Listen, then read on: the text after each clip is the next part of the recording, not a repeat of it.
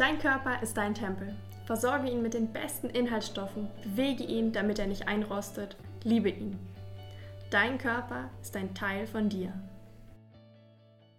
Hallo, ihr wunderbaren und wunderschönen Menschen. Herzlich willkommen in unserer Welt. Wer uns bis jetzt noch nicht kennt, wir sind Lea und Eva, zwei Frauen, zwei Generationen, zwei Welten.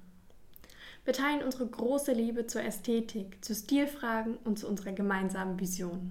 Wir wollen eine Welt erschaffen, in der jede Frau ihr Stilgefühl entwickelt und stärkt. In der jede Frau lernt, ihrer Intuition zu vertrauen und jede Frau stilverliebt sie selbst sein kann. Mit ihrem Stil, der einzigartig, inspirierend und unabhängig ist. Heute geht es um das Kartoffelkopfproblem, Sieben Gewohnheiten, um intuitiver zu essen.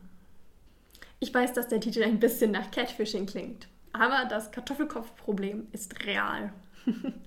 es wurde von Jemima Kirk in einem Interview sehr anschaulich beschrieben. Sie sagte, ich glaube, viele Frauen sehen sich selbst wie der Kartoffelkopf aus Toy Story.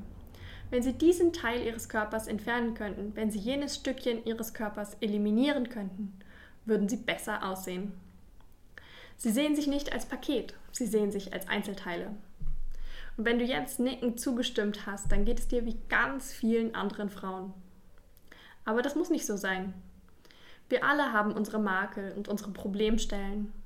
Aber genau das macht uns doch erst besonders und zu dem Menschen, der wir sind.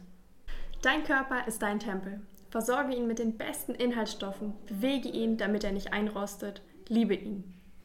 Dein Körper ist ein Teil von dir. Wir alle haben Körperstellen, mit denen wir nicht zufrieden sind. Vielleicht können wir daran etwas ändern, damit unser Körper stärker wird. Vielleicht, aber auch nicht. Dann versuche diesen Makel lieben zu lernen. Er ist ein Teil von dir und du bist wunderschön. Unser Körper ist immer für uns da. Und trotzdem behandeln wir unseren eigenen Körper nicht immer so, wie er es verdient hat. Und damit meine ich nicht unbedingt das Thema Selbstverletzung sondern eben auch die kleinen Dinge. Heute sitzen wir die meiste Zeit am Schreibtisch vor einem Bildschirm und wenn wir nach Hause kommen, setzen wir uns gleich für die nächste Kiste. Und weil es so bequem ist, ernähren wir uns von Convenience Food, Süßigkeiten und Fertigprodukten. Versteh mich nicht falsch, es ist wichtig, sich immer mal wieder etwas Süßes oder eine Pizza zu gönnen. Aber dennoch braucht unser Körper bestimmte Nährstoffe und vor allem Bewegung, damit wir uns auf ihn verlassen können.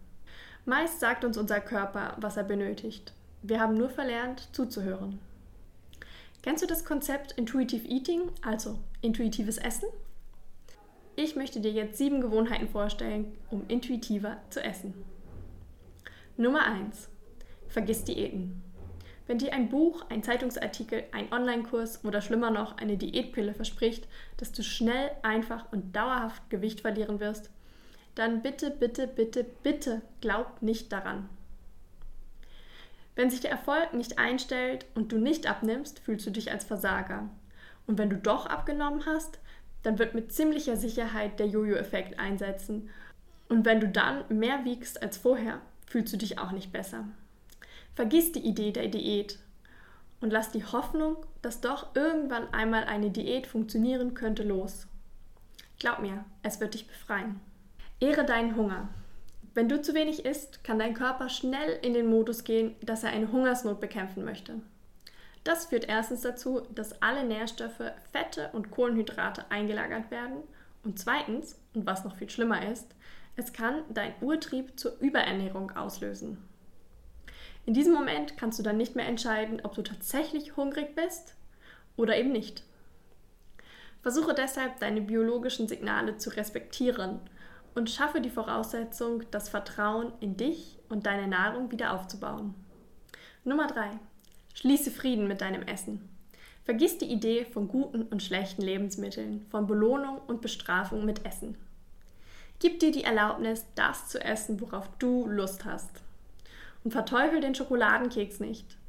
Wenn du dir in dem Moment, wenn du Lust darauf hast, etwas Süßes gönnst, dann wirst du auch nicht übermäßig davon essen, denn dein Bedürfnis ist schnell befriedigt. Wenn du aber darauf verzichtest, dann wirst du das kleine süße Teilchen beim nächsten Mal mit einer solchen Intensität erleben, dass es dir schwerfallen wird, wieder aufzuhören. Nummer 4. Sei zufrieden und spüre dein Füllegefühl. Zu einem gesunden Leben gehört auch immer Genuss. Nur so kannst du dich zufrieden und glücklich fühlen nach dem Essen. So lässt es sich für dich auch leichter entscheiden, wann du genug gegessen hast und wann du voll bist. Höre auf die Signale deines Körpers und übertöne sie nicht mit Netflix oder Schuldgefühlen. Konzentriere dich auf dein Essen und genieße es. Nummer 5. Iss nicht deine Emotionen. Genauso wie du dich nicht schuldig fühlen musst, wenn du gerade eine Pizza gegessen hast, solltest du deine Gefühle auch nicht mit Essen befriedigen. Versuche andere Wege zu finden, dich zu trösten und emotional zu nähren. Angst, Einsamkeit, Langeweile und Wut sind alles Gefühle, die wir in unserem Leben oft erleben. Sie haben einen Auslöser und können auch wieder beschwichtigt werden. Essen wird jedoch nie die Lösung dieser Emotionen sein. Nummer 6. Akzeptiere, was du nicht ändern kannst. Akzeptiere deinen genetischen Bauplan. Es gibt vieles, was du an deinem Körper nicht ändern kannst. Ich zum Beispiel habe ein sehr breites Becken, an dem ich früher gerne ein Messer angesetzt hätte. Aber ich kann noch so viel abnehmen, wie ich will. Mein Becken wird dadurch nicht schmaler.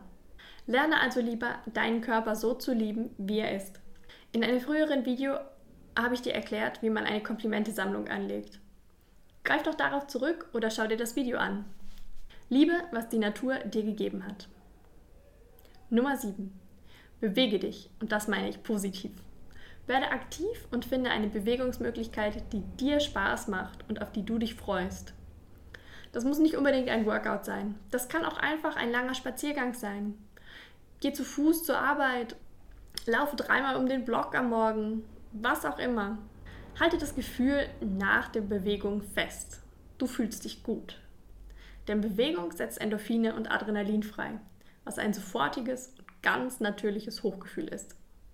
Denk einmal über dein Verhältnis zum Thema Essen nach. Kannst du ohne Schuldgefühle in einen Keks oder ein Stück Pizza beißen? Kannst du auf dein Sättigungsgefühl vertrauen? Kannst du dich beim Essen wirklich auf das Essen konzentrieren? Wenn nicht, probier doch mal die ein oder andere Idee hinter dem Thema intuitives Essen aus. Vielleicht hilft es dir, deinem Körper positiver gegenüberzustehen und nicht ständig im Kampf mit ihm zu sein. Lass dies den Beginn einer lebenslangen Liebesgeschichte sein.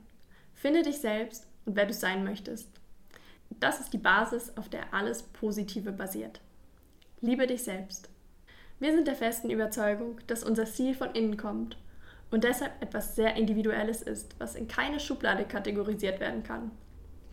Dein Stil findest du nicht in Modemagazinen oder an Schaufensterpuppen. Nur du kannst deinen ganz persönlichen Stil finden, weiterentwickeln und manifestieren. Jeden zweiten Stil-Samstag gibt es für dich ein neues Stilgespräch auf Spotify, Apple Podcasts und wo auch immer du deine Podcasts hörst. Wenn dir gefällt, was wir machen, dann folge uns und lass dich verzaubern. Alle Links findest du wie immer in der Beschreibung. Wenn du gerne mehr zum Thema Kartoffelkopf oder intuitives Essen oder die Liebe zu dir selbst erfahren möchtest, dann haben wir genau das Richtige für dich.